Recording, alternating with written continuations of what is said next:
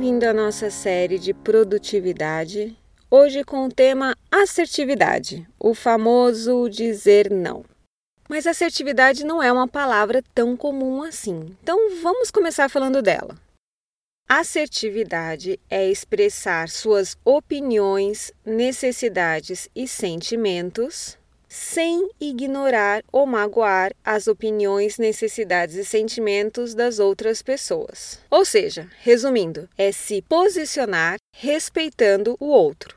Assertividade acaba sendo um conceito bem amplo, mas hoje, nesse podcast, nós vamos focar na dificuldade que eu percebo em muito dos meus clientes e também das pessoas com as quais eu convivo. A dificuldade de se posicionar, o que implica, na maior parte das vezes, em dizer não.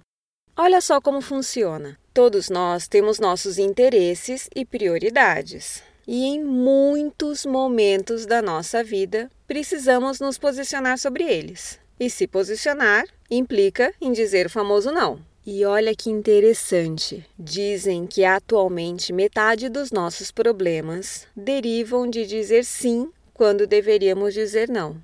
Por um lado, eu conheço pessoas que dizem sim para tudo, mas também conheço pessoas que acabam dizendo não para tudo. E os dois são incrivelmente perigosos. Os extremos são problemáticos.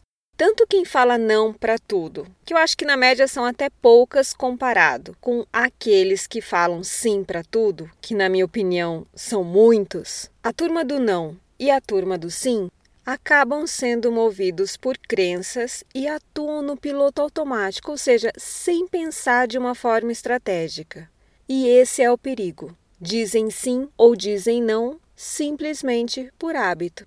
Vamos parar um pouquinho e pensar em como funciona para você?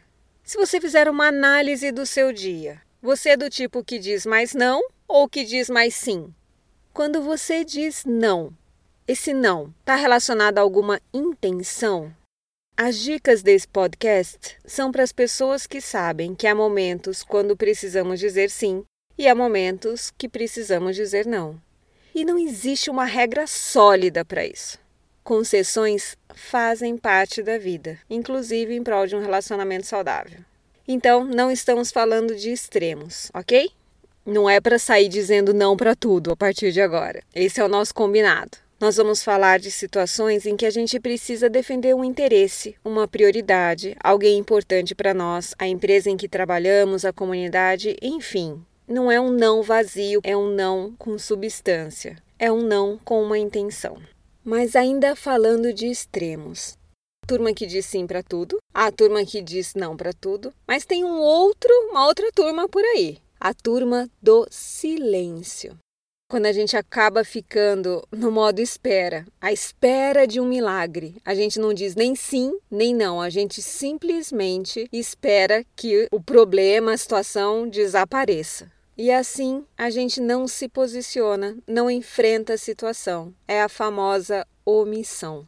A gente não se posiciona e fica esperando que o problema vá embora, que vá se resolver por si só. E normalmente essas situações não se resolvem sozinhas. O problema só aumenta e a questão inicial acaba ficando ainda maior. Isso acontece com você também? Muitas vezes você não diz nem sim nem não e fica ali torcendo, esperando por um milagre. Bem, independente de você ser da turma do sim, do não ou do silêncio, tenho certeza que muitas das dicas que nós vamos falar aqui vão te ajudar. Vamos agora falar um pouquinho sobre as causas. Das muitas causas das dificuldades em se dizer não, o que eu vejo que é muito comum é o medo do impacto de se dizer não. Alguns exemplos: medo de não ser reconhecido, de perder o relacionamento, de perder o emprego, medo de se eu falar não eu posso ter uma consequência negativa na minha carreira. Ou seja, é o medo da reação, da consequência que o não vai gerar. E aí o que acontece? Nós não nos posicionamos. Acabamos dizendo sim ou ficamos no modo silêncio, na espera de que a situação se resolva, sem que a gente tenha que se posicionar.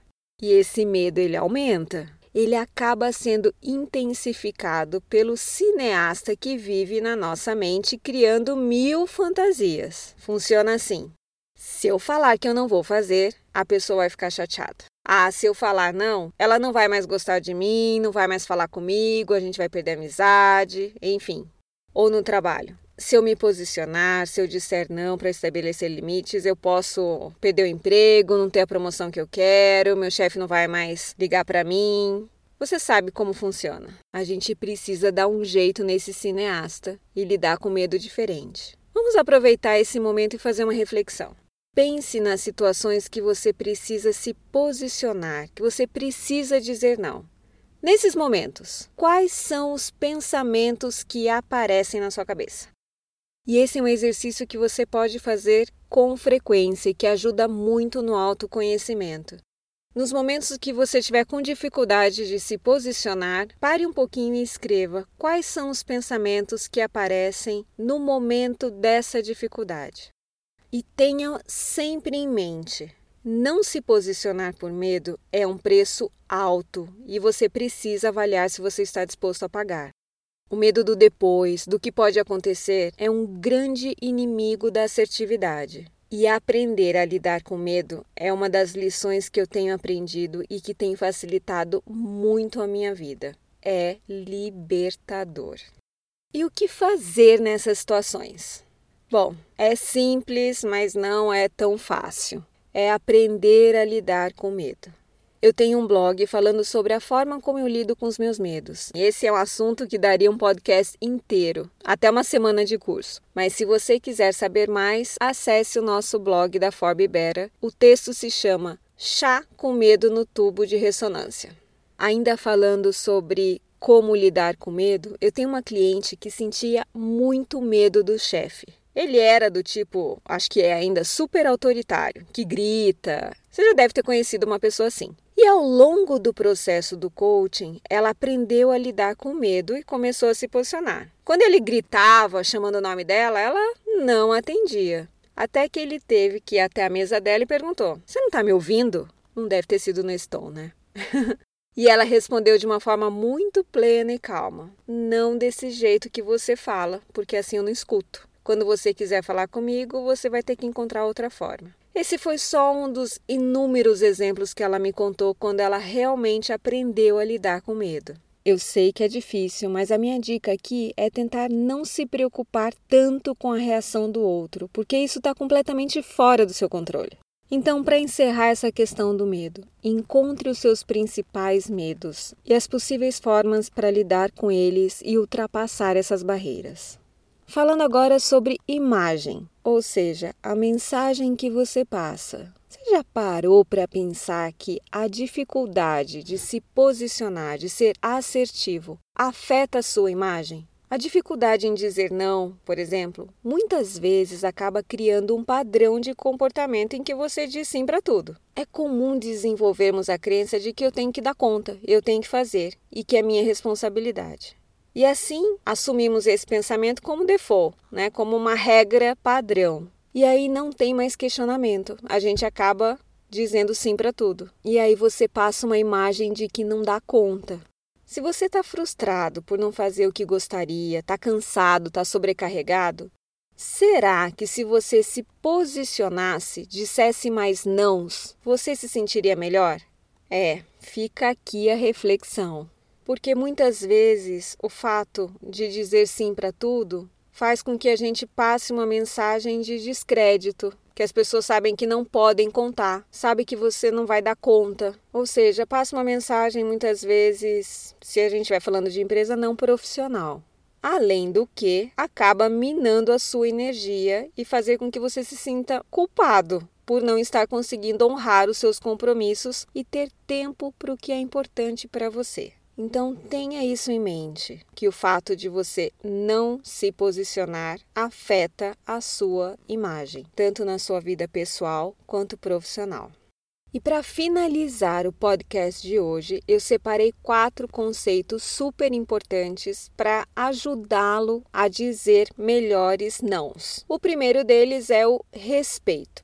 Respeito é a premissa básica para se dizer sim, para se dizer não, para se posicionar de forma geral. Porque, por um lado, existe o que precisa ser dito, mas, por outro, e mais importante, é o como dizer o que precisa ser dito. Tenha sempre em mente que a sua resposta ou posicionamento não precisa e nem deve ser carregada de fortes emoções. Você pode e precisa fazer isso com respeito à pessoa que ouve, observando o seu tom de voz, a forma como você se posiciona. O segundo conceito importante que anda junto com respeito é o ouvir. Geralmente, quando a gente precisa se posicionar, são situações de desconforto. E o que a gente faz nessa hora? A gente quer que tudo acabe o mais rápido possível. E a gente não exercita o ouvir. A gente só quer sair correndo dali. Então, aprender a ouvir e entender qual será o impacto do posicionamento é muito importante. O terceiro conceito para você ter em mente é o que eu estou chamando de botão verde e botão vermelho é a consciência do seu estado emocional e também a consciência do estado emocional do outro. Vamos imaginar que todos nós temos dois botões, um verde e um vermelho. O botão vermelho é aquele que é acionado quando a gente entra no modo defesa. Rapidamente, sem entrar muito em termos técnicos da neurociência, é quando a amígdala do cérebro é acionada e entramos no modo fight, flight or freeze ou seja, quando nossas reações se resumem em fugir, evitar a situação, brigar, lutar ou simplesmente paralisar, congelar diante. Esse é o botão vermelho.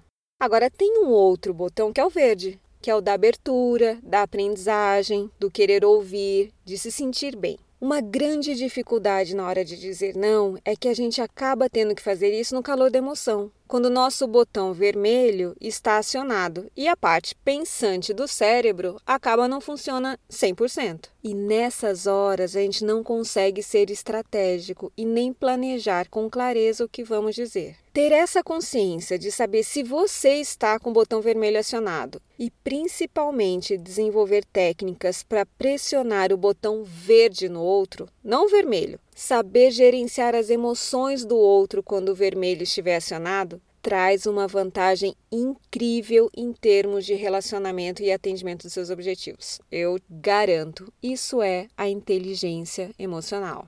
E o quarto e último conceito do nosso podcast de hoje é o não positivo.